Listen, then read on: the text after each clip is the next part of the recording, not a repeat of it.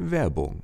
Eine neue Folge, ein neues Hörvergnügen. Und zwar möchte ich mich, bevor wir in die Folge starten, ganz recht herzlich wieder mal bei TimeGlobe bedanken, unseren Salon-Software-Unterstützer und natürlich den Support für den Podcast hier jetzt schon äh, die letzten sechs Folgen lang. Dafür ein ganz, ganz großes Dankeschön an die Unterstützung.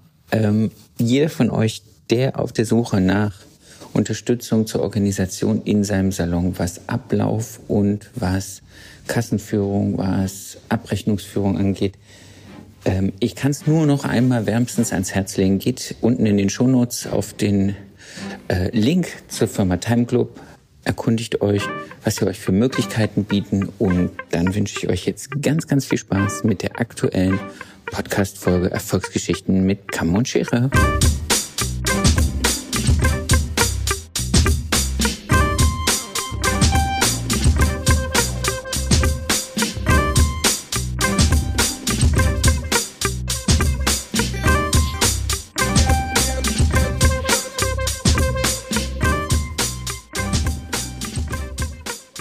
Erfolgsgeschichten mit Kamm und Schere. Heute zu Gast die wunderbare Natascha Delrue. Ready, steady, go? Yes, baby. Yes, let's Wunderbar. Wie ist dein Name? go. Natascha Delbrü. Wie lange bist du Friseurin? 2004 mit meiner Ausbildung angefangen. Also, oh Gott, ich werde alt. 19. Warum? Es hätte jetzt gereicht, dass du das einfach so stehen lässt. 19 Jahre. Ich bin 25, jetzt 26 Jahre dabei. Angestellt oder selbstständig? Selbstständig seit drei Jahren. Jetzt wollte ich fragen, wie alt ist dein Salon? Also drei Jahre, danke. In welcher Stadt? Darmstadt. Warte, jetzt kommt ein ganz schlechter Witz. Jetzt kommt ein ganz schlechter Witz. Ich Nein, liebe ihn, ich habe ihn mir selber ausgedacht. Wusstest du, dass Darmstadt vor Pforzheim liegt? Jetzt darfst du drüber nachdenken. Hast du sonst noch Hobbys? ähm, jetzt geht mir dieser furchtbar schlechte Witz nicht aus dem Kopf. Der, so, der ist Äh. richtig grottig, oder? Ich finde den grottig. Der, der ist furchtbar. Der ist furchtbar. Aber der hat so, So. viel Weisheit. Nee, null. Aber ist okay. Aber gut, Weisheit ist immer aus Sicht des Betrachters. Ja, genau. Stimmt. Hobbys? ähm, Hobbys, ich habe drei Kinder. Von daher äh, Ist das ein Hobby? bleibt. Nee, aber das frisst Zeit. Wollte ich doch gerade sagen. Also ich habe nur eine, Nee. aber hm, drei. Glückwunsch. Drei Jungs habe ich, ja. Und von daher, ähm, nee, aber ich habe tatsächlich mein Hobby, meine Leidenschaft zum Beruf gemacht damals. Und ich wusste schon mit, ähm, ich glaube mit sieben, dass ich Friseurin werde. Habe auch damals irgendwann angefangen, meiner Schwester, meinem Papa und meiner Mama die Haare zu schneiden. Mm, Ich durfte das auch immer wieder tun. Meine Mama hatte dann irgendwie so eine von Aldi so ein, so ein Schneideset für, keine Ahnung, 1990 oder so, Okay. D-Mark damals noch. Und ich durfte immer wieder tun, also so schlecht kann es nicht sein, wobei es keine Fotos von dieser Zeit gibt. Also ich weiß es. Das war die gibt Zeit, als die Leute die. Straße gewechselt haben, wenn sie uns kommen sahen. genau.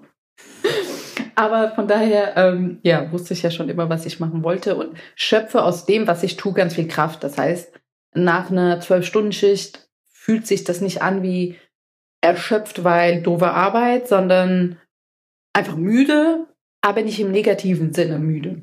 Okay. Ah, das kenne ich. Das ist ein gutes, also mir geht's auch so, dass ich über den Tag hinweg durch diese Erfolgserlebnisse mit den, mit den Kunden und durch die Gespräche und das positive Feedback eigentlich am Ende des Tages relativ viel Energie zurückbekommen habe, Ja. um jetzt nicht komplett ausgebrannt zu sein. Ich glaube auch, dass das das äh, Wichtigste bei uns im Beruf ist, dass man sich das als, als energetisches. Feedback holt. Aber damit Auf ist die jeden Fall. Frage ja schon eigentlich beantwortet, wie du zum Friseurberuf gekommen bist. Gab es Vorbilder, dass du als Siebenjährige schon gedacht hast, so, das ist meins? Nö, null. Also meine, meine Eltern kommen so gar nicht aus dem Bereich. Mein Papa ist gelernter äh, Bürokaufmann, Reisekaufmann gewesen.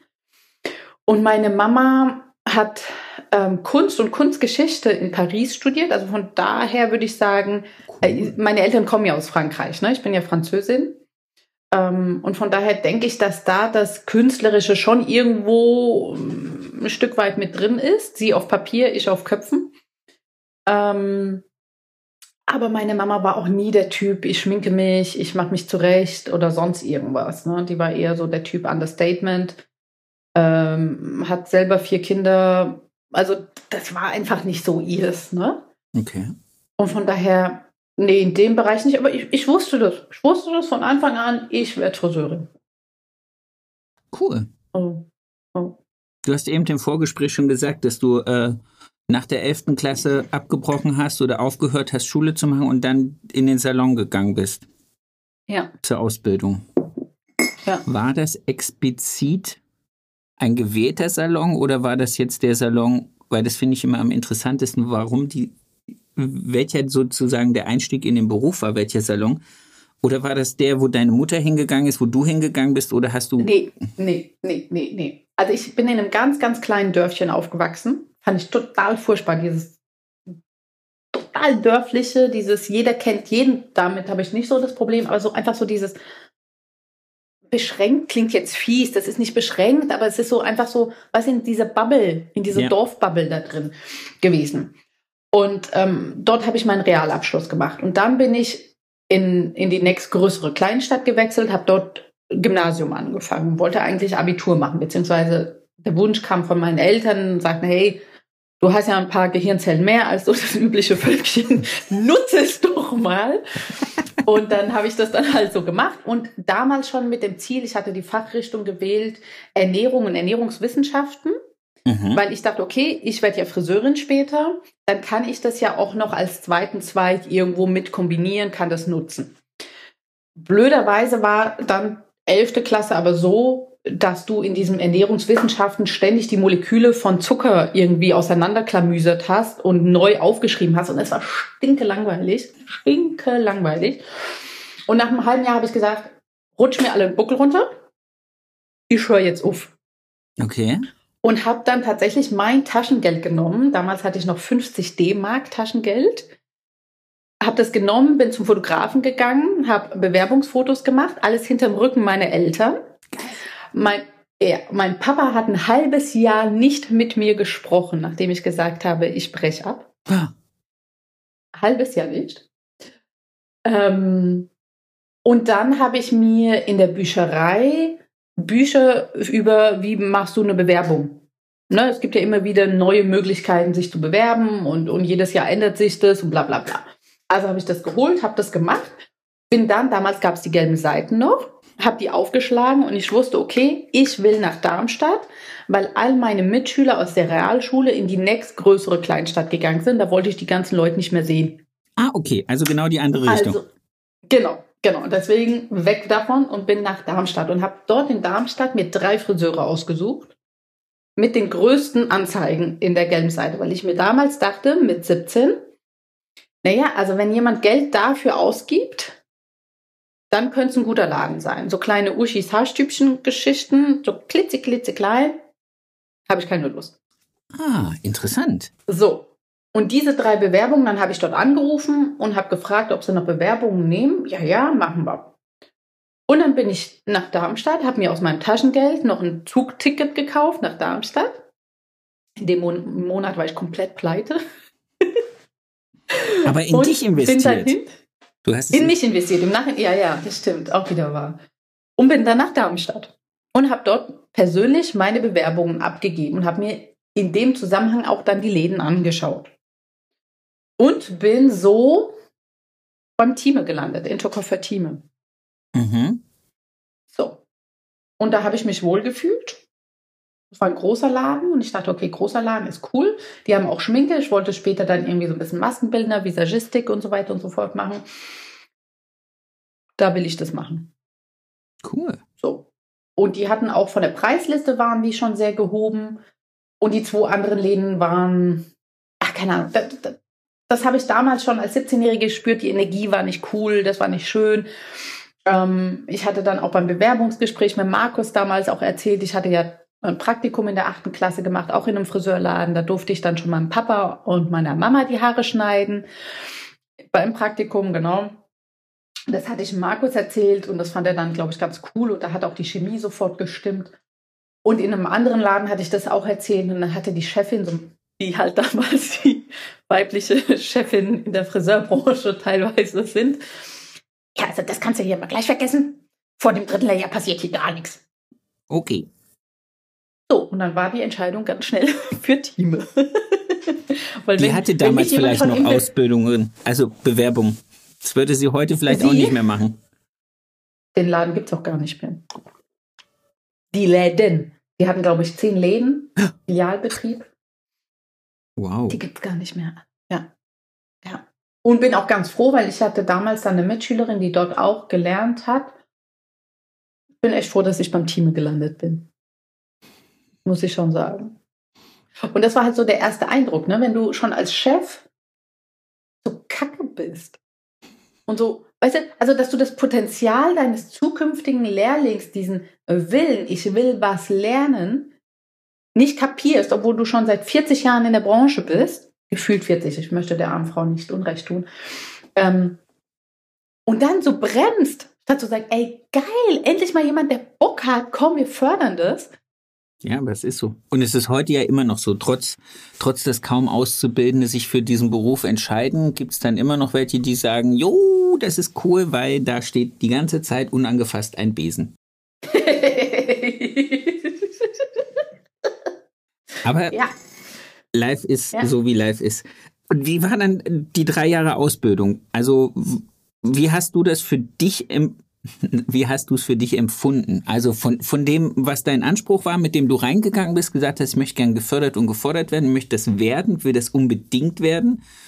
Ähm, war das fundiert? War das, war das, äh, jetzt haben wir seinen Namen schon gesagt, jetzt können wir jetzt eigentlich gar nichts Schlechtes mehr sagen. Doch, hm. doch, ach, das kann er auch ab. ich werde ihm dann später den Link zeigen und dann Markus. Falls du nächste Woche keine Auszubildenden mehr kriegst. Genau, genau. Nein, ich muss aber echt, also es war eine Hammerzeit und für mich genau der richtige Betrieb. Ich war auch zehn Wochen beim Mining House. Der hat das damals das auch der, gemacht? Der Markus hatte das auch gemacht damals, ja, aber musste das komplett selber bezahlen. Und er hat einfach gesagt, er, er setzt das voraus zu dem damaligen Zeitpunkt. Ähm, und dann habe ich das gemacht. jetzt musst du dir aber vorstellen, der 17-Jährige aus einem kleinen Dorf, noch nie weg, sehr behütet, sehr konservativ aufgewachsen, ab nach Forschheim. In eine Mädels-WG mit Selbstverpflegung und ähm, fünf Tage die Woche von, ich glaube, damals ging es los um acht bis 17, 18 Uhr. Ähm, ja, also es war ich und ich bin so ehrgeizig. Ich war damals schon so extremst ehrgeizig. Okay. Und ich cool. wollte sofort alles perfekt können. Hm. Weißt du, wie oft ich diesen Trainingskopf an die Wand geschmissen habe, weil ich dieses doofe Einlegen oder die doofe Papillotte oder was weiß ich. Also das war so, oder die Dauerwelle auf Zeit. Also das trainierst du ja. Ja, genau, ja, genau so. Mensch, eine Freude. Also mm, genau, genau so, ja. und es war dann, musste man den Trainingskopf mit nach Hause nehmen und dann bin ich gefühlt jede 14 Tage nach Hause gefahren, ne? Ab in den ICE, Trainingskopf mitgenommen, Papillotten mitgenommen, Wickler mitgenommen. Ich habe Tränen geheult, weil ich das nicht hingekriegt habe und ich mich über mich selber aufgeregt habe, dass ich das nicht hinkriege. Okay. Und gefühlt alle besser waren als ich. Das, das hat mich damals schon aufgeregt. Also furchtbar. Aber das hat eher, glaube ich, den Ehrgeiz geweckt. So, oder noch mehr den Ehrgeiz. Und dann bin ich in den Betrieb gekommen, konnte, konnte für mich, ne, ich dachte, okay, ich bin Gottes Geschenk an den Arbeitgeber. ähm, ne? Du, so nach zehn Wochen, ja, geil, ich bin die Beste hier. Ich mache hier ab morgen den Mods-Umsatz. So ungefähr habe ich mir das vorgestellt. Dann kommst du in den Betrieb, die kennen dich natürlich nicht, merken aber sofort, du hast ja eine riesige Klappe. Die hatte ich ja damals schon. Und ich weiß noch, das war, glaube ich, in der ersten Woche ähm, eine Kundin die Haare gewaschen für eine Kollegin, für eine Friseurkollegin. Und fragte die Kundin, ah ja, und was machen wir denn noch? Das weiß ich wie, wie heute noch. Und dann sagt er, ja, ein bisschen Spa äh, Spitzen. Ich so, ach ja, gut, okay, Spitzen schneiden kann ich auch. Naja, dann frage ich mal die Kollegin, ob ich das nicht machen kann. Weißt du, von Tuten und Blasen keine Ahnung, aber Hauptsache die große Klappe und totale Selbstüberschätzung. Und deine Kollegin hat einfach nur gedacht, hinten wieder anstellen. Ja, ungefähr so. Das hat sie mir dann auch gleich mal gezeigt. Also die hat mich dann natürlich abgefragt, okay, was ist, wenn ich konkav schneiden will? Was ist, wenn ich konvex schneiden will? Was muss ich tun? Da, da, da, ne? Das konnte ich halt alles beantworten. Also von daher war das dann. Ähm, Habt ihr beim Mining okay. House so früh dann auch schon mit Schere gearbeitet oder war das nur theoretisch? Nee, nee, beides. Ah, okay. War cool. wirklich beides. Ganz, ganz intensiv. Du hast die Grundschnitte, du hast den Herrenschnitt gehabt, damals noch, jetzt meine Auszubildende hatte keinen Herrenhaarschnitt, was ich sehr schade finde. Ähm, du hast aber die klassischen Sachen wie Einlegen, Dauerwelle, Strähnen machen und so weiter und so fort. Ne? Benehmen, wie, wie sprichst du einen Kunden an und so weiter und so fort. Ähm, genau, so war das. Und dann hatten wir beim Team immer jeden Dienstag oder jeden Mittwoch, das weiß ich nicht mehr, Übungsabend, Trainingsabend. Klassisch. Und dann mussten wir halt immer, genau, mussten wir immer Modelle mitbringen, Jo, und dann entwickelte sich das und der Markus hat halt ganz viel auch in Weiterbildung investiert. Ne? Das heißt, ich war gefühlt drei, vier Mal im Jahr auf Seminare. Ähm, bei der Vella, damals noch in Darmstadt oder bei Intercoiffeur, irgendwelche so Sachen. Und dann war das so ein bisschen so ein Patenschaftssystem. Das heißt, jeder Friseur hatte einen Azubi, der ihm praktisch assistiert. Mhm. Und ab dem zweiten Lehrjahr war ich Markus Assistentin. So, das heißt, und er hat da ganz viel Wert auf Beratung gelegt und das fand ich so cool, ja. Also wirklich so, okay, Thema Gesichtsform. Was hast du für eine Gesichtsform? Proportion. Wie können wir das ausbessern? Was würde der Kundin stehen? Was ist ein kalter oder warmer Farbtyp hauptsächlich? Was könnte man da anpassen? Dann war das damals noch so Herrenhaarschnitte nur mit Kamm und Schere. Weil Qualität, nicht Maschinenwerk. Und so weiter und so fort.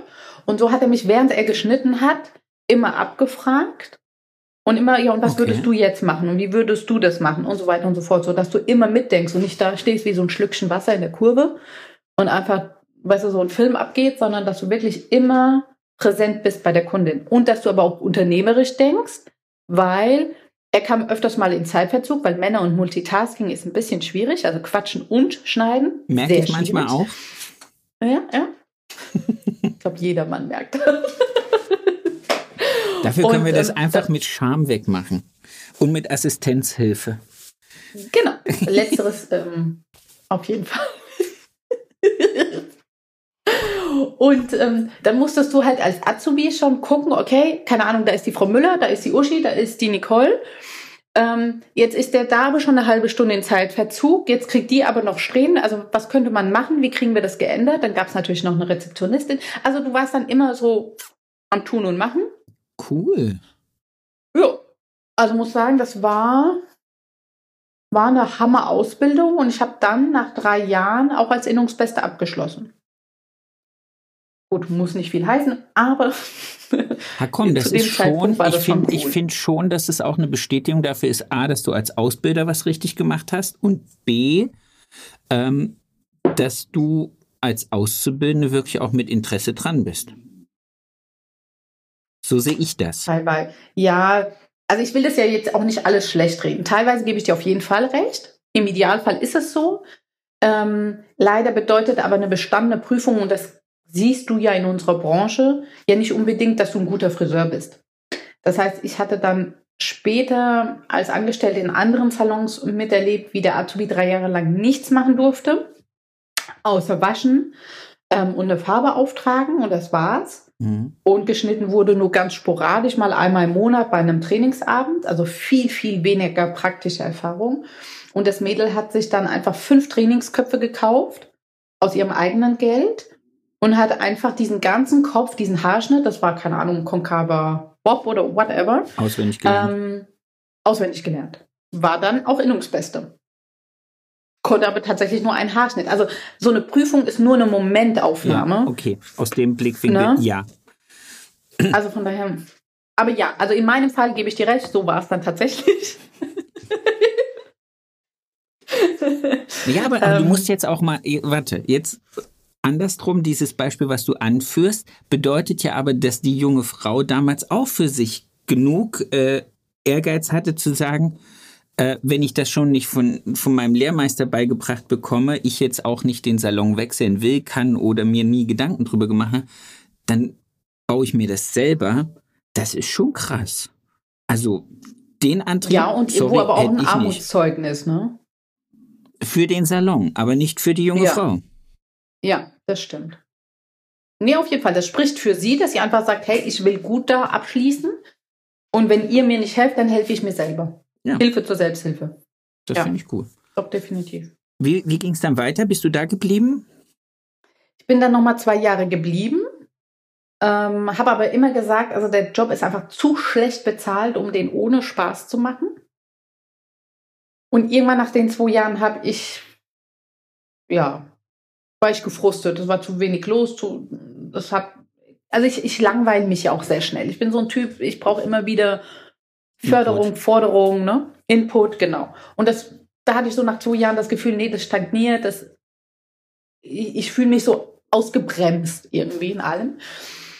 Und da ich mir aber nicht vorstellen konnte, woanders in einem anderen Betrieb als Friseurin zu arbeiten, habe ich, ähm, habe ich umdisponiert und bin zu einer Autoversicherung gegangen, in die Schadensneuaufnahme, weil ich dachte, okay, ähm, Bürojob wird besser bezahlt. Vergiss es, das war grauenhaft. Es war furchtbar. Ich bin, ich bin zutiefst schockiert gerade, aber okay, erzähl weiter. Ich bin gespannt, wie du furchtbar. den Bogen wieder kriegst. Furchtbar. Äh, den Bogen habe ich dann gekriegt, nachdem ich in einem Jahr gemerkt habe, oh mein Gott, wie schlimm. ja, genau. Das war einfach nur, keine Ahnung, dieses, für mich absolut das Verkehrteste, da vom Bildchen zu hocken, unkreativ zu sein, sich das Bürogeschwätz anzutun. Nee, also war absolut nicht meins. Gut, dann habe ich dann zwischendurch Kind Nummer eins gekriegt, weil mir war ja langweilig. Das ist natürlich auch eine sensationelle Möglichkeit, sich abzulenken. Genau. Ich habe hab mir eine Aufgabe gemacht. Genau. ja, also zwischendurch dann geheiratet, dann Kind gekriegt, also ganz klassischer Weg. Und habe dann aber schon gemerkt, so, nee, aber jetzt zurück, nach der Elternzeit zurück ins Büro, forget it, ne? Also das, um Gottes Willen. Und bin dann, weil ich wusste, okay, ich lege jetzt Nummer zwei gleich hinterher, dann habe ich das geschafft. Ach so. Ja, ja, aber ich habe mittlerweile drei. Aber nach Nummer zwei wollte ich das geschafft haben. Ähm, bin dann in einen kleinen Discounter-Friseur gegangen, weil ich mir nach so langer Zeit, also sprich zwei Jahre Autoversicherung plus die Elternzeit, nicht mehr zugetraut habe, in einem guten Friseursalon anzufangen und wollte auch nicht einem guten Salon das antun, dass ich dann gleich wieder in Elternzeit gehe. Ne? Okay. Oder womöglich gleich in Elternzeit gehe.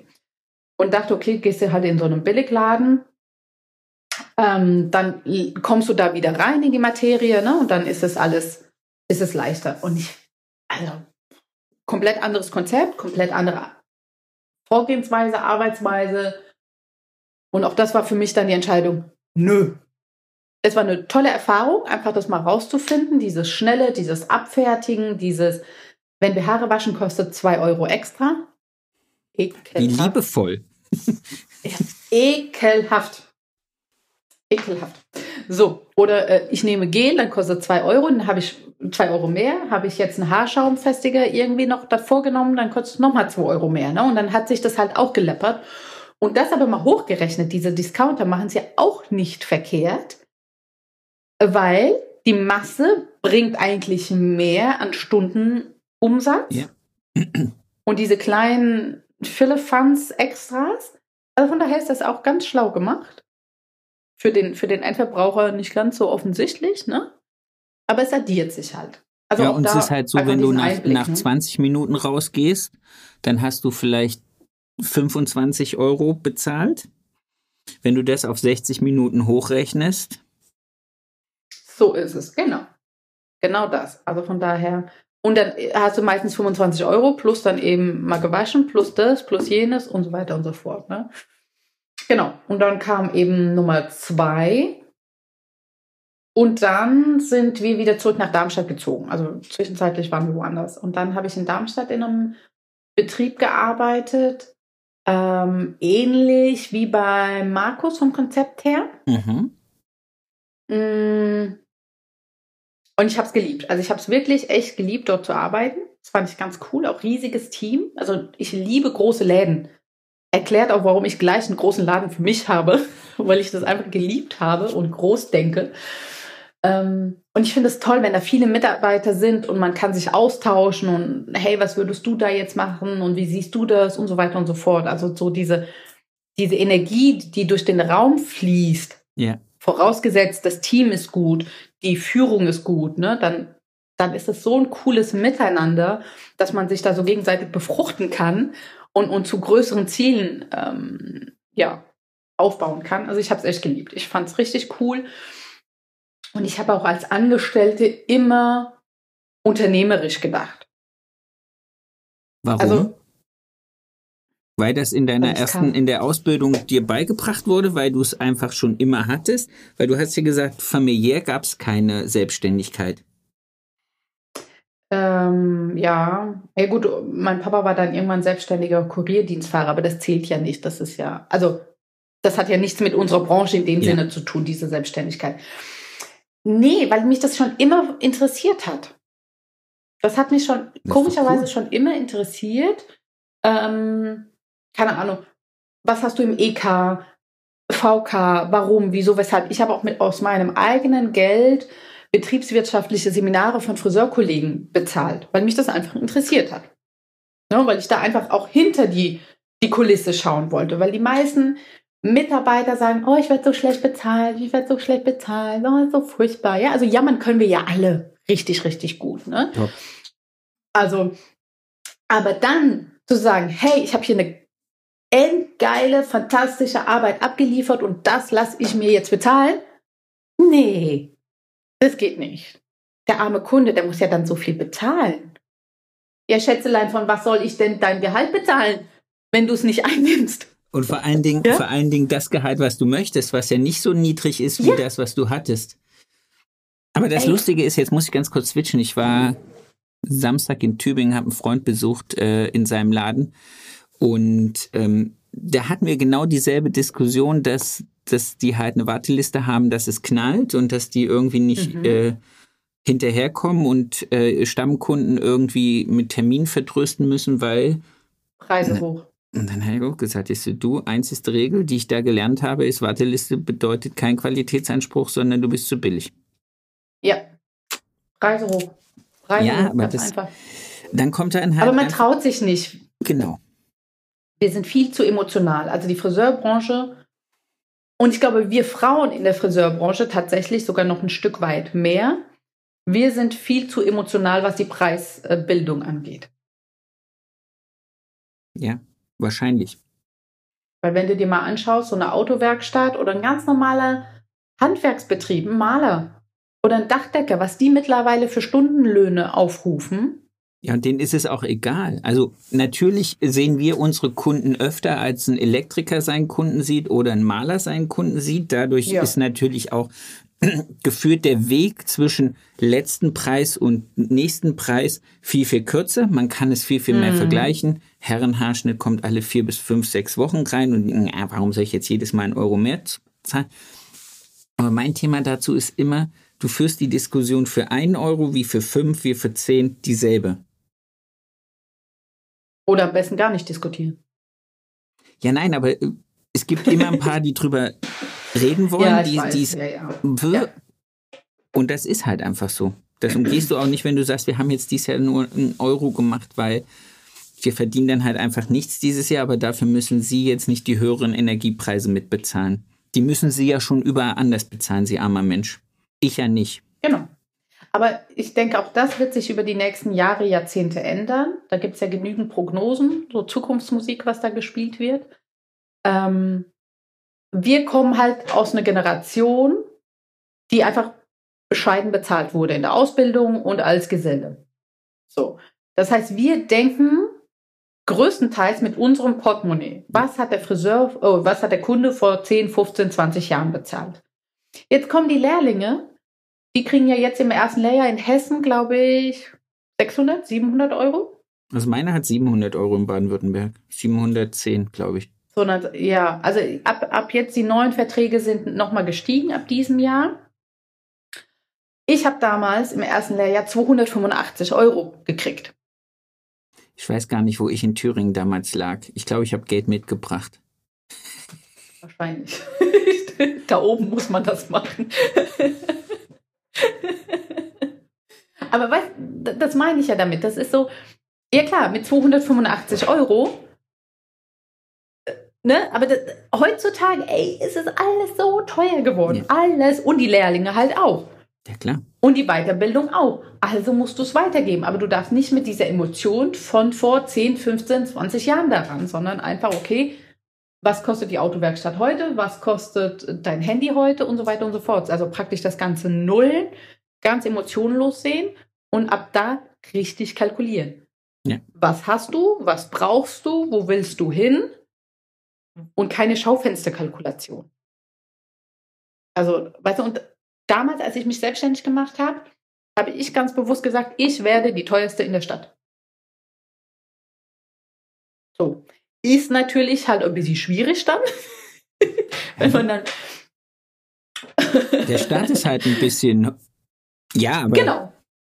Zusätzlich kam ja dann noch Corona. Aber gut, ich stehe auf Herausforderungen. Also, also why not? Du kannst jetzt nicht das Universum dafür verantwortlich machen, dass es in Laboren gezüchtete Viren gibt, die die Menschheit ausrotten sollen. Also das finde ich jetzt nicht so richtig. Nein, hast du auch wieder vollkommen recht. Ironie für alle Aber da draußen, das war Ironie. ähm, ich habe, weiß ich, ich habe 18 Jahre Ausbildung und du lernst ja nie aus als Friseur. Ich habe jedes Jahr so viele Seminare, so viel Geld in mich und in meine Seminare investiert, dass ich einfach gesagt habe, so, ich werde jetzt nicht den gleichen Fehler machen wie meine Kollegen, sondern ich fange richtig an. Ich kalkuliere einfach von Anfang an und ich bin noch nicht da angekommen, wo ich hin muss, sage ich dir ganz ehrlich. Ähm, Dafür haben wir aber ein ganz anderes Konzept, also Wellness, Me-Time. Ähm, die Kunden werden wirklich verwöhnt. Wir nehmen uns ganz viel Zeit für jeden Kunden persönlich und haben nicht diese, diese Fließbandatmosphäre, diese Bahnhofsatmosphäre, ne? so dieses durchgerannt, zack, zack, zack. Sondern wirklich, dann, dann kriegen die Kunden halt von uns noch ein Lillet und Säckchen. Ähm, eine Zeit lang haben wir Smoothies gemacht. Im Winter gab es selbstgemachte Ingwer-Shots. Ähm, Obstsalätchen, ne? Also so wirklich so dieses, das Auge isst mit. Ja. Und es ist ja wie wenn du in einem Restaurant bist. Also du kannst zu Meckes gehen, dann wirst du auch satt. Why not? Du wirst halt nicht lange satt sein davon. Hast halt vielleicht auch nicht so ein gutes Erlebnis, Ergebnis. Ähm, oder du gehst halt zu so einem Michelin-Restaurant, ne? Muss jeder für sich entscheiden. Und jeder für sein Budget. Ganz genau. Und, und, und ich als Unternehmerin muss einfach entscheiden, okay, welches Restaurant mache ich auf und welche Kundengruppe möchte ich. Aber das ist ja das, was wir, also was ich jetzt in über 100 Gesprächen festgestellt habe, dass das, glaube ich, in, in unserer unternehmerischen Wahrnehmung einen ein Salon zu gründen, bei den meisten überhaupt nicht stattfindet, zu sagen, wen da draußen will ich eigentlich hier reinlocken? Also, ja, ja. Ja, das jetzt stimmt. nicht mit Kollegen, mit denen ich hier im Podcast gesprochen habe, aber mit Kollegen, die ich über Verbandsarbeit, über Innungsarbeit kenne, die in unserem Beraterkreis Innung sitzen, wo dann einfach schon allein feststellst, dass sie tagelang oder, oder am Tag Diskussionen darüber haben, welche Preise sie haben. Und dann denke ich mir so, okay, wenn ich diese Diskussion führe, muss ja irgendwas in der Außenwirkung und in meiner Wirkung über meine Dienstleistung nicht harmonisieren. Ich spreche Leute an, die reinkommen, die glauben, etwas in ihrem Preissegment zu finden. Und dann sage ich aber, Edge Badge, es kostet aber mehr. Mhm. Und dann ja. stellt sich die Frage, warum ist das so? Was, was spiegel ich nach außen? Was gebe ich nach außen, dass Kunden mit einer anderen Preiserwartung dann trotzdem sagen, oh, da gehe ich rein. Das ist, glaube ich, was für mich.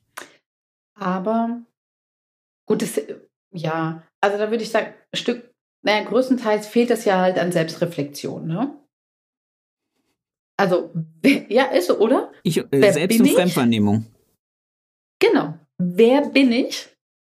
passt der Kunde zu mir oder, oder wer bin ich und, und mit wem umgebe ich mich gerne? Und was brauchen diese Leute um mich herum dann, damit sie zu mir kommen? Ne? Und nicht, ach ja, der Nachbar hat, äh, keine Ahnung, 15,50 für einen Haarschnitt, ah ja, dann mache ich 15, dann kommen die anderen zu mir.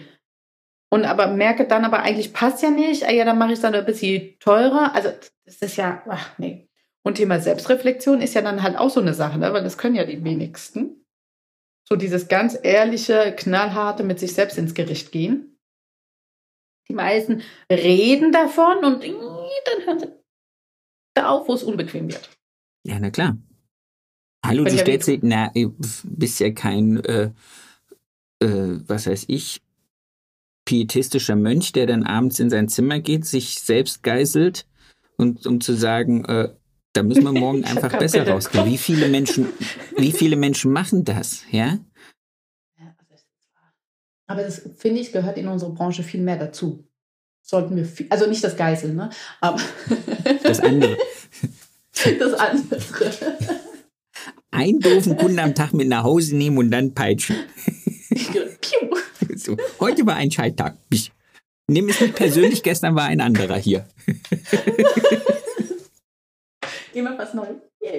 Nee, aber wir, wir arbeiten so nah an Menschen und alles ist Energie hier. Und, und wir müssen so empathisch sein und uns immer wieder auf so viele neue Kunden und neue Gefühle und neue Energien einlassen, dass wir viel, viel, viel mehr in dem Bereich was machen sollten. Strähnen, tolle Strähnen machen, würde ich fast behaupten können, die meisten.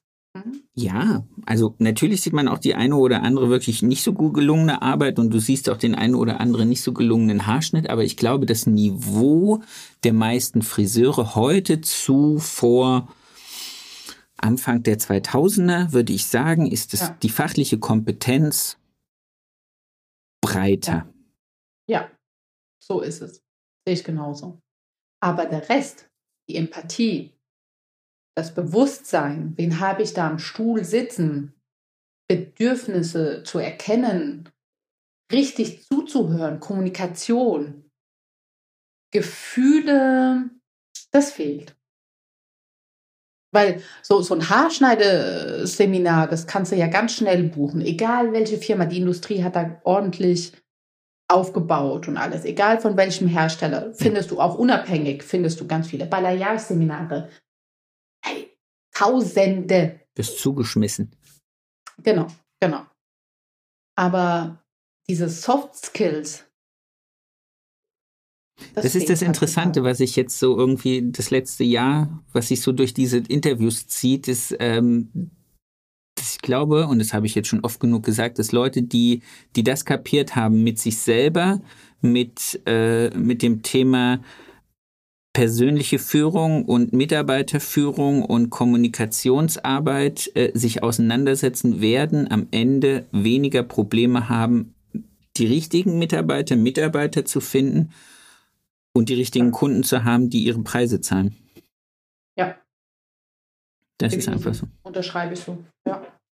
Lass uns mal, lass uns mal zu dem, zu dem Sprung kommen, du in deine Selbstständigkeit. Mhm. Das war Du hast gesagt 2. 220, also zu. Da muss ich ja wieder ausholen, ne? Bitte, wir, wir sind ja ein zeitfreies Medium. Also, das war so damals. Das war, wir müssen kurz dazu sagen, oder ich sage ganz kurz dazu. Wir zwar haben uns kennengelernt, äh, ich glaube 19 Oktober, November, ich ja. bin mir nicht ganz sicher.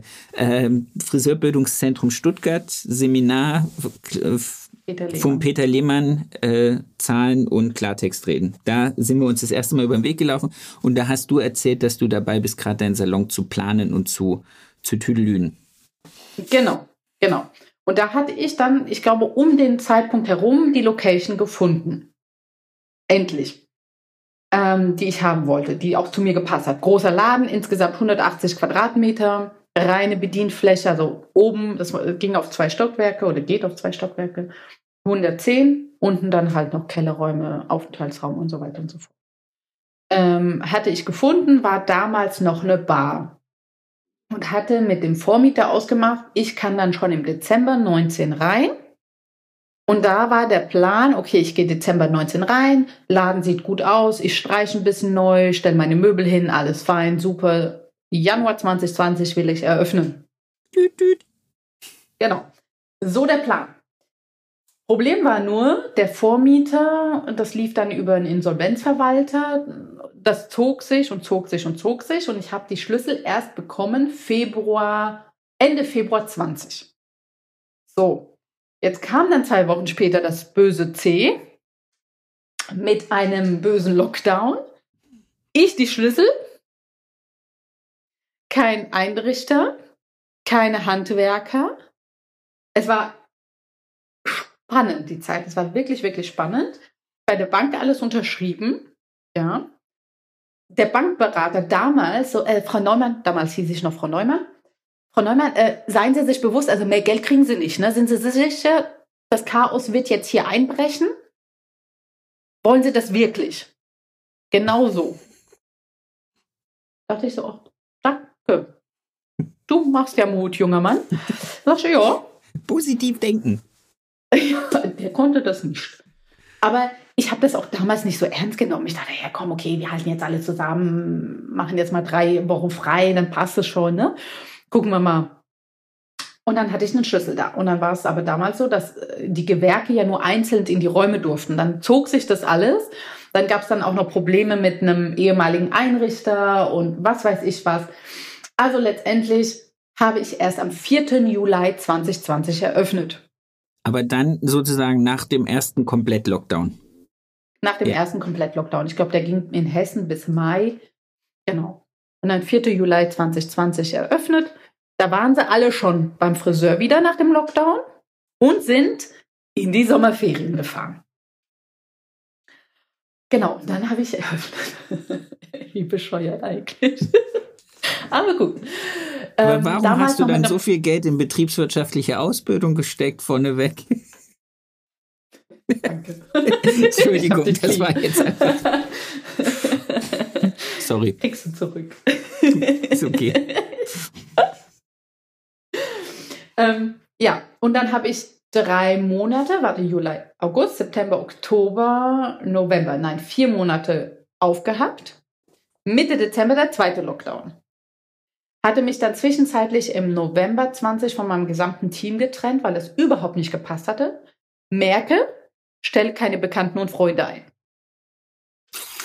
Mhm, genau, das wurde mir im betriebswirtschaftlichen Seminar nicht beigebracht. Hat man das auch raus? Verdammt, also allen nichts gebracht.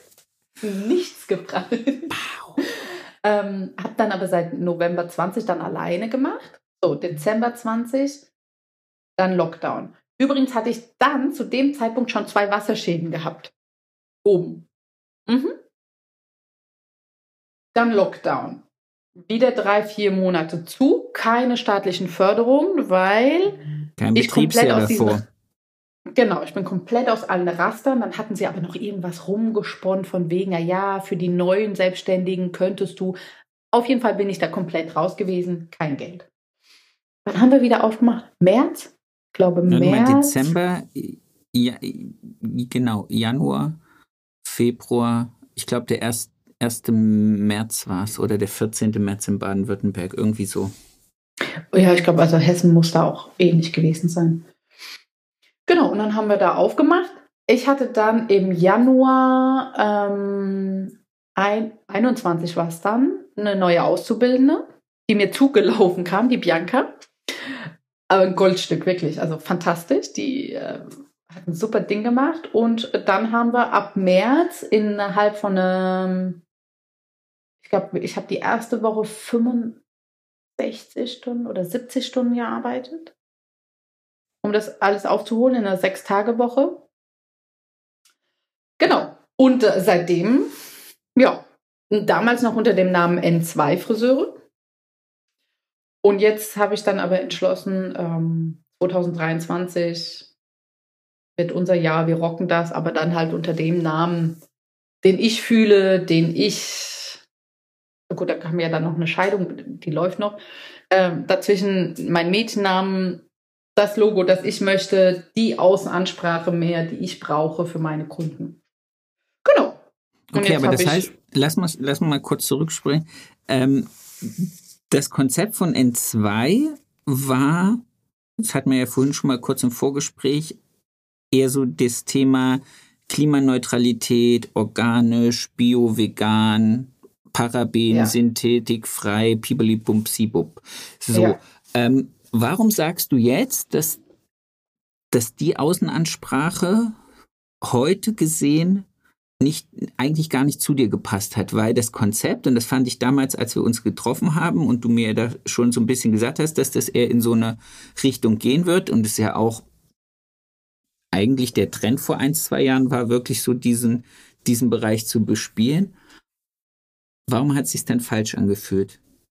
Oder nicht richtig? Mhm. Falsch ist vielleicht so ein großes Wort. Also es war einfach nicht für mich das Richtige. Also als ich mich damals mit dem Thema Selbstständigkeit befasst habe, hat mich das immer genervt, dass A ist, also damit fing es an, dass es die Produkte im Internet gibt. Finde ich total doof. Also die Friseur-exklusiven Produkte, dass es die im Internet gibt. Ähm, das hat mich genervt, dass es dann aber von Chefsseite aus, egal welcher Chef, dieser Verkaufsdruck war. Du musst verkaufen, du musst verkaufen, du musst verkaufen. Ganz oft erlebt, Du berätst die Kundin, die findet das Produkt geil, sie erlebt es, sie riecht es, sie fühlt es. Sie googelt währenddessen, wo sie schneller kriegt. So sieht's aus. Du holst den Umhang und in dem Moment zeigt sie dir das Handy, ich hab's bestellt.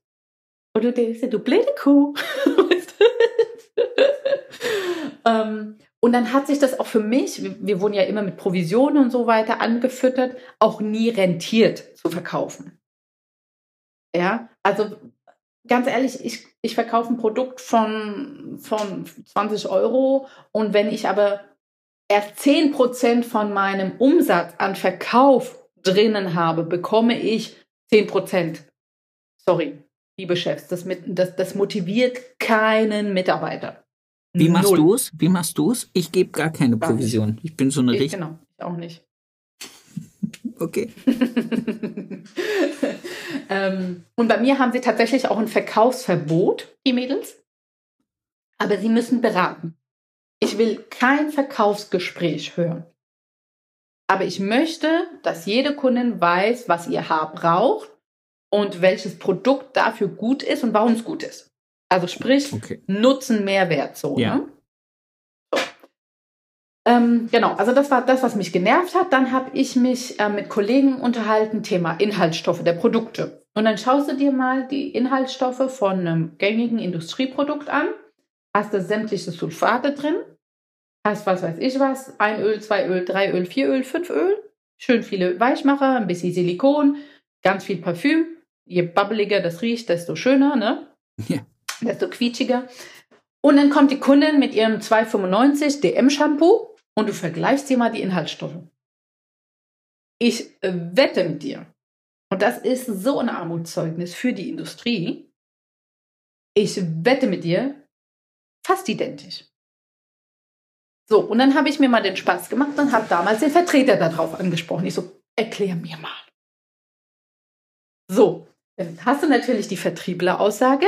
Ja, aber bei uns ist da weniger Wasser drin. Das ist ein Konzentrat. Erklärt es trotzdem benutzt nicht, aber kein Kunde wie ein Konzentrat. Genau, zum einen das, was ja auch gut ist, weil dann idealerweise kauft er es ja häufiger dann wieder bei dir nach. und trotzdem, also 2,95 zu 20 Euro. Ja, und wir haben bessere Parfüme. Mir doch egal und dem Kunden auch. Ja, und da merkte ich auch, wie viel mehr Kunden nachfragten und viel bewusster waren. Aber das ist ja auch schon fünf, sechs Jahre her, wo mir das dann bewusst geworden ist. Ne? Und dann habe ich damals gesagt, okay, also wenn ich mich selbstständig mache, A, gibt es meine Produkte nicht im Internet zu kaufen. Okay. Ich weigere mich irgendwie eine Industrie mir ins, ins Geschäft zu holen, was Verkauf und Pflege angeht, die mir Konkurrent, äh, Konkurrenz macht die teilweise meine Produkte unter meinem EK im Internet verkauft. Das, sorry, warum sollte ich das tun? Nur damit ein Regal voll aussieht? Ne? Also, nee, unterstütze ich nicht, will ich nicht. Und habe mich dann eben damit beschäftigt, okay, was gibt es für Produkte, was könntest du machen und so weiter und so fort. Und daraufhin baute sich dann das Thema Nachhaltigkeit auf. Ah, okay. Ne? Also es war nie so, dass ich gesagt habe, hey, ich will Naturfriseur sein, sondern es war einfach, ich habe keinen Bock mehr auf diese Produkte. Welche kriege ich, Und- die anders funktionieren? Okay. So, genau. Und was kann ich noch tun, wenn ich schon in dem Bereich nachhaltig bin? Was könnte ich noch nachhaltigeres tun? Und habe da eben verschiedene Farbfirmen probiert und, und, und. Und habe dann meine Einrichtung auch einfach so plastikfrei wie möglich gemacht und so weiter und so fort. Ähm, um das Ganze einfach, ja, wir haben halt nur den einen Planeten, also guck halt, dass du den auch gut behandelst, ne? Für deine drei Und Kinder. daraus. Für, genau, für die und für die Millionen anderen Kinder auch. ähm, genau, und so war das und bin praktisch in, was Marketing anging, dann mehr in diesen Bereich gegangen. Aber ich war nie die Naturfriseurin. Ich bin kein Typ, der irgendwie erstmal nach Mondkalender schaut, äh, einen Tanz um den Baum veranstaltet, damit der, energetische Haarschnitt genau dann so liegt wie äh, Scheiß drauf, ja. Also ich will kreativ sein. Ich will alles machen können mit den Haaren. Ich will Kunstwerke erschaffen. Ich will dich typgerecht behandeln. Ich will äh, typgerechte Frisuren und, und Farben entstehen lassen. Und das aber so nachhaltig wie möglich. Okay, das ist ohne an absolut legitim. Kreativität zu sparen. Ja, das ist absolut legitim. Ne? Und das, der Fokus verschob sich aber durch dieses grüne, quietschige, blumige N2-Logo Ja. und hatte eine ganz andere Außenwirkung. Das Logo und der Name entstand einfach aus einer Notsituation heraus, weil ich vor Eröffnung nur noch 14 Tage Zeit hatte, mir was zu überlegen, war aber gerade in der Trennung, hatte drei kleine Kinder und ja, war nicht ich selber. Und dann dachte ich, okay, was machst du? Ja, dein Name, soll nicht nach Uschis Haarstübchen klingen, sondern ein bisschen, ne, es muss auffallen, es muss markant sein. Und dann habe ich das so gewählt, wie ich es gewählt habe. Okay, aber ist ja legitim für die Situation und für den Staat und auch für das, was ähm, die Außenwirkung mit sich gebracht hat, hat es ja auch schon, also fand ich, über Darmstadt hinweg auch Aufsehen erregt. Also es ist ja jetzt nicht so gewesen, dass N2 nicht wahrgenommen wurde. Ist schön zu hören. Nö, das war so. Cool. Ja, aber cool noch mehr, finde ich, und da sind wir ja wieder bei diesem allseits beliebten äh, Wort Authentizität, Mhm. ähm, dass du jetzt für dich sozusagen, oder nicht sozusagen, dass du für dich festgestellt hast, okay, das, das fühlt sich nicht mehr richtig an, aber das, was sich richtig anfühlt, bringe ich jetzt nach außen. ja. Sehr schön. Wann hast du umfirmiert? Also angefangen, den Prozess habe ich letztes Jahr schon, Februar, März. Aber da musst du halt, ne, da musst du das Logo, es muss sich richtig anfühlen, die Farben, das Branding, bla bla bla. Und tatsächlich dann gemacht haben wir es dann Ende Februar 23. Als die Webseite stand, als ähm, die Folierung fürs Schaufenster stand. Genau, und dann haben wir es einmal durchgezogen. Cool. Ja. Wie haben es die Kunden wahrgenommen? Ähm, größtenteils sehr positiv. Größtenteils sehr, sehr positiv. Zwei Kundinnen haben gesagt, ah, Natascha, also ich glaube, hättest du es damals schon von Anfang an so gehabt, ich hätte mich nicht reingetraut. Ich sage, ja, okay, wieso? Ja, das sieht so edel und hochwertig aus. Da hätte ich Angst gehabt. Angst. Und dann dachte ich so, ja, eigentlich ist das aber wiederum ein Kompliment, weil genau das will ich ja nach außen eben ähm, ähm, darstellen. Wir sind edel und hochwertig in entspannter Atmosphäre, also nicht dieses etepetete Shishi, sondern wirklich dieses geile Arbeit zu einem geilen Preis und dabei aber sehr familiär. Ähm, die einfach gesagt haben, ja, aber dieses Logo, das sieht so edel aus, das ist ja, ist ja krass.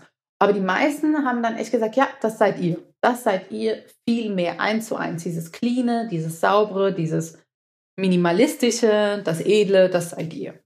Das ist cool. Das finde ich schön. Also genau so die Außendarstellung, wie wir eigentlich auch innen drin. Das ist cool. Ja. Von daher alles richtig gemacht. Dann ist gut. Dann sind wir ja in der Jetztzeit. Dann sind wir jetzt sozusagen bis hier heute vorgelaufen. Dann heißt, ich darf dich nur noch eine Frage fragen oder ich frage dich nur noch eine Frage, nicht weil ich darf, sondern weil ich Du will. darfst noch mehr Fragen stellen. Was ist dein schönster Kundenmoment gewesen?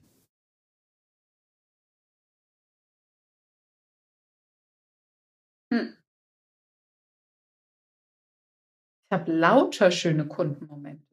Das wünsche ich dir und das hoffe ich für dich. Aber vielleicht gibt es einen, der so ein bisschen nachdrücklicher geblieben ist, wo du sagst, wow, das ist so, warum ich Friseur bin und das ist das, was mir zeigt, dass ich es richtig gemacht habe. Vielleicht. Oder auch was anderes. Also ich finde es einfach schön, langjährige Kundinnen zu haben und zu begleiten. Und da entwickelt sich dann halt auch ein Stück weit natürlich auch eine Freundschaft. Also wenn du sie erlebst von Hochzeit, Job, Jobwechsel, Kinder, Scheidung, wenn du so den ganzen Ablauf miterlebst und sich so austauscht und so, das finde ich super schön. Und ich hatte erst letzte Woche, so jetzt am Freitag, ein tolles Erlebnis. Ich hatte, ich habe meine Einrichtung so aufgebaut. Ich möchte gern dieses interaktive Miteinander, also dass jeder Kunde auch miteinander reden kann, dass es nicht so dieses sterile, oh Gott, ich kümmere mich nur um meine Bubble, sondern mhm. wirklich, dass die miteinander. Habe auch so eine schöne Wohnzimmerecke und alles, damit die wirklich auch ja kommunizieren können einfach. Und jetzt war es so, ähm, bei uns kommen manchmal auch Kundinnen und sagen, rufen an, sagen, Natascha, keine Ahnung, Mannscheiße, Kinderscheiße, ich muss jetzt hier mal raus wir gar keine Zeit haben, aber sie kommen dann, dann kriegen sie halt ein Lillet, dann machen wir einfach eine, eine Fresh-Up, was Color angeht, weißt du, so zwischendurch. Ähm, und die sind da, die sind eine Stunde da, eineinhalb, haben ihre Me-Time, fahren runter. Ist jetzt gar nicht das Bedürfnis, ich muss jetzt Haare machen lassen, weil die doof aussehen, sondern es ist eher das Bedürfnis, ich muss was für mich tun. Okay. Und dann rufen sie teilweise an, sagen, ich, Natascha, ich habe gesehen, online habt ihr gar keine Zeit mehr, aber kann ich trotzdem mal kommen? Und dann machen wir das auch möglich. Ja klar, komm rein, ist, ist kein Ding. Ne? Und am Freitag war es tatsächlich so, 90 Prozent unserer Kundinnen waren alle zu spät. Wir in Zeitverzug zusätzlich noch ganz tolle Zusatzdienstleistungen angeboten. Also kannst dir das Chaos vorstellen. Wir drei Mädels hatten, glaube sechs oder sieben Kundinnen. Bestimmt sieben Kundinnen. Ähm, und dann rief eine Kundin an und sagte, ey Natascha, ich bringe mal Sekt vorbei, ne? Die, die hatte gar keinen Termin. So, äh, hast du Zeit zum Quatschen? Ich bring, ich bring Sekt vorbei. Sagst du, also ich bin komplett ausgebucht, ich habe keine Zeit, aber wir haben noch einen Stuhl frei, dann setz dich halt dazu und dann kriegen wir das schon hin. Und es war dann tatsächlich so, sie kam dann mit einer Flasche Sekt.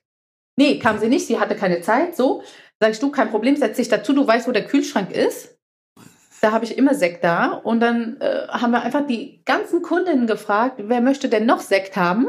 Und alle Mädels, ja, ja, hier, hier, hier. Ich glaube, es war 13, 14 Uhr. Sehr geil. Alle sich zusammen gedreht haben. Weißt du, es, es war wie so eine Klickenbildung. Und die Mädels untereinander haben sich alle nicht gekannt. Geil. Und trotzdem war es einfach Sehr schön. Geil. Wir haben miteinander gequatscht und jeder hat dann einen Sekt gehabt, ein oder zwei Aber das ist, das ist äh, so ein bisschen so, wie ich äh, ganz am Anfang gedacht habe, wie ich gern meinen Laden hätte, dass die Leute, wenn sie sonntags oder äh, sonntags, wenn sie nachmittags vorbeigehen, einfach kurz reinkommen, Hallo sagen, einen Kaffee kriegen, einen Schnack halten genau. und dann wieder weiterziehen. Das war so mein Gedanke da? damals. Ich habe ich hab dich gerade nicht mehr irgendwie auf dem Bildschirm gehabt, deswegen habe ich jetzt. Alles gut. Äh, ich habe jetzt einfach, gehört. ich habe jetzt meinen Gedanken zu deiner, zu deiner Story noch äh, zu Ende gedacht und ah. ausgesprochen. Sehr geil. Sehr, sehr cool. Das heißt, ihr habt euch einfach am Freitag alle abgeschossen? So sieht's aus. Wir etwas weniger, weil wir hatten noch bis 22 Uhr zu tun. Ich habe freitags einen langen Tag. Von daher so, dass die Haarschnitte geschmeidig gingen, aber nicht so, dass wir Hacke waren. So, das war ein schöner Freitag. Ich komme am Montag nochmal zur Reklamation. ja, genau. Werden wir sehen. Das wäre jetzt nicht so geil. Meine Liebe, ja. es war mir ein Fest. Es hat richtig Spaß ja. gemacht. Danke, dass du deine Geschichte mit uns geteilt hast. Danke, ähm, dass du mich gefragt hast. Sehr gerne. Sehr, sehr gerne. War mir wirklich Bedürfnis. Ich wünsche dir eine ganz erfolgreiche Woche. Ich wünsche dir äh, tolle Pfingsten. Nächstes Wochenende ist, glaube ich, Pfingsten. Dankeschön, stimmt. Stimmt, schon wieder. schon wieder. Lass es dir gut gehen. Und wir hören du uns, dir auch, mein Lieber? irgendwo hier auf einer Messe, auf einer Veranstaltung, in irgendeinem Seminar, laufen wir uns über den Weg. Schön. irgendeine Intercoiffeur-Veranstaltung. Das hast du jetzt gesagt. Und alle Intercoiffeure, die mich kennen und das hören, nehmt das einfach als Ansporn. Ja, du würdest so gut dazu passen. Finde ich gut. Wir hören und sehen uns. Alles klar. Mach's Ciao. gut, gell? ciao, ciao.